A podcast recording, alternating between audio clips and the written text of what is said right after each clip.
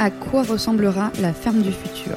C'est la question que je me pose depuis 14 épisodes dans Futur Agri, le podcast qui part à la rencontre de celles et ceux qui font l'innovation dans l'agriculture.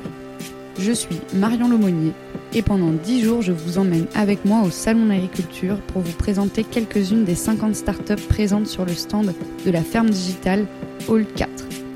À leur côté, nous partons à la rencontre de tout leur écosystème pour comprendre comment ensemble, ils et elles sont en train de créer la ferme de demain. Bienvenue dans Futur Agri, spécial Salon d'agriculture.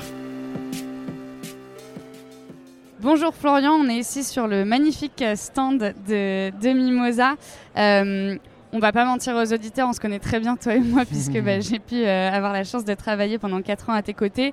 Mais euh, je te laisse quand même te présenter pour ceux qui ne te connaîtraient pas encore. Merci Marion. Donc Florian Breton, fondateur de Mimosa, plateforme de financement dédiée à la transition agricole et alimentaire, donc que j'ai lancé il y, a, il y a 7 ans. Et donc j'ai eu le bonheur aussi de t'avoir parmi nous pendant 4 ans ce qui est beaucoup hein, quand même sur une durée de vie de 7 ans. Et donc euh, on accompagne des projets euh, agricoles, donc euh, sur des projets d'installation, de développement, d'acquisition de foncier, etc.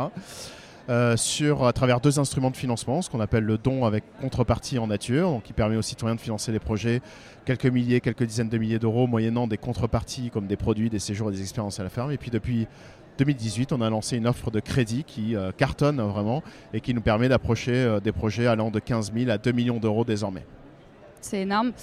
Qu'est-ce que ça fait du coup de revenir euh, au salon après deux ans euh, Enfin l'année dernière du coup bah, il n'y en a pas eu, c'était hyper triste et euh, qu'est-ce que ça vous fait de revenir là aujourd'hui? Bah, Très très content hein, de retrouver surtout bah, à la fois tous les partenaires de Mimosa, que ce soit les partenaires de l'agroalimentaire, les organisations professionnelles agricoles, mais surtout toutes les startups de la ferme digitale puisque puisqu'il y a deux ans, c'était quitté malheureusement avec l'ouverture de la crise sanitaire qu'on a rencontrée. Et puis surtout, euh, c'est une grande fierté parce que, comme tu le sais, j'ai cofondé la ferme digitale. J'en ai été euh, le coprésident jusqu'en 2021. Et à l'époque, on était juste 5 dans 80 mètres carrés. Cette année, on est 50 euh, exposants sur 80 membres, sur 660 mètres carrés. Et donc, c'est beaucoup d'émotion et beaucoup de fierté de voir cet écosystème qui s'est considérablement développé. Du coup, pour revenir euh, sur euh, la euh, Mimosa, vous avez apporté bah, une véritable innovation dans, le financement de, l'agriculture qui se finançait pas du tout, ou quasiment pas, au travers des citoyens avant. Pourquoi c'était important bah, de venir apporter cette innovation justement dans le financement de l'agriculture? Ben, deux choses euh, principales. Côté client final, euh, agriculteur, on, se sentait quand même une vraie numérisation, une digitalisation du monde agricole, avec 86% des agriculteurs aujourd'hui qui sont connectés à Internet, qui travaillent beaucoup, 70-90 heures par semaine, et qui ont besoin d'avoir accès à un financement qui est beaucoup plus simple, beaucoup plus rapide que celui qui est proposé par les banques traditionnelles. Et puis de l'autre côté, du côté du grand public, des, consommateurs que nous sommes, une vraie envie de sens, de transparence dans l'utilisation de son argent et de son, de son épargne. Et donc j'ai euh, créé Mimosa, qui est vraiment une marque, une marketplace simple symbole du financement de la transition, mais surtout de mise en relation, de, création de liens entre la société civile et les consommateurs et le monde agricole, et qui est révélé par le carton euh, qu'on réalise aujourd'hui, puisqu'on a plus de 400 000 citoyens connectés, et c'est entre 15 et 20 000 utilisateurs nouveaux euh, par mois. Et hum, du coup, euh, euh, entre effectivement, il y a ces citoyens, ces agriculteurs. Tu parlais tout à l'heure de partenaires. En fait, vous avez créé vraiment un véritable écosystème tout autour de Mimosa et de ces, agriculteurs-là. Comment est-ce que vous l'avez euh, bâti au fil des ans? Bah, c'est beaucoup de patience déjà et puis d'investissement financier à travers le temps qu'on y a consacré. Dans un premier temps, l'objectif était vraiment de crédibiliser Mimosa on n'était que dans le don, parce qu'on a basculé dans le crédit comme tu le sais, mais de crédibiliser Mimosa notamment auprès des organisations professionnelles agricoles, les syndicats, les chambres d'agriculture, les réseaux d'accompagnement. On a élargi cela auprès des banques, des assureurs, des, euh, euh, des, experts comptables. Voilà. Et puis petit à petit, on a voulu fédérer un écosystème beaucoup plus large. Euh, engageant aussi les marques de l'agroalimentaire, de la cosmétique, donc le groupe L'Oréal, Danone, Carrefour, Pink Lady, Innocente, etc., pour les engager aussi dans le financement de leur propre filière d'approvisionnement, mais pas que. Et on le voit aujourd'hui, on est ultra sollicité par, par des marques qui sont même de la construction, de la logistique, euh, de la cosmétique en complément aussi de, L'Oréal, puisque nous, notre vision est vraiment que l'agriculture est au cœur de tous les grands défis auxquels fait face l'humanité. L'enjeu alimentaire, sanitaire, climatique, environnemental, énergétique.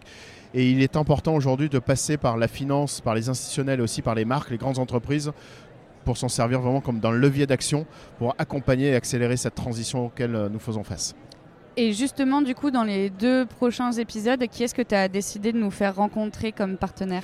On a décidé justement de, j'ai décidé de vous emmener à la rencontre de, Laurent Schatz, euh, qui est le directeur lait de Danone. Danone a été un partenaire euh, et un partenariat visionnaire puisque ça date de 2018. On était encore tout petit, on n'avait pas lancé encore l'offre de crédit puisqu'on l'a lancé à l'été 2018.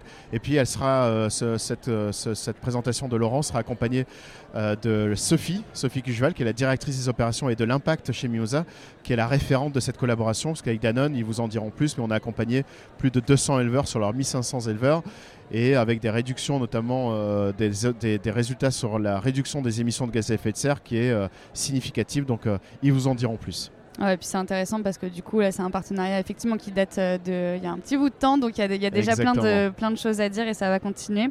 bah merci pour toutes ces réponses Florian et puis du coup dernière question que je pose un petit peu à tout le monde. Pour toi elle ressemblera à quoi la ferme du futur? Alors la ferme du futur elle sera elle sera beaucoup plus résiliente car beaucoup plus diversifiée d'un point de vue modèle économique. Ce sera une, exploitation qui certes produira toujours des, matières premières brutes euh, agricoles et donc euh, à potentiel euh, agroalimentaire, comme le faisait mon grand-père producteur de raisins.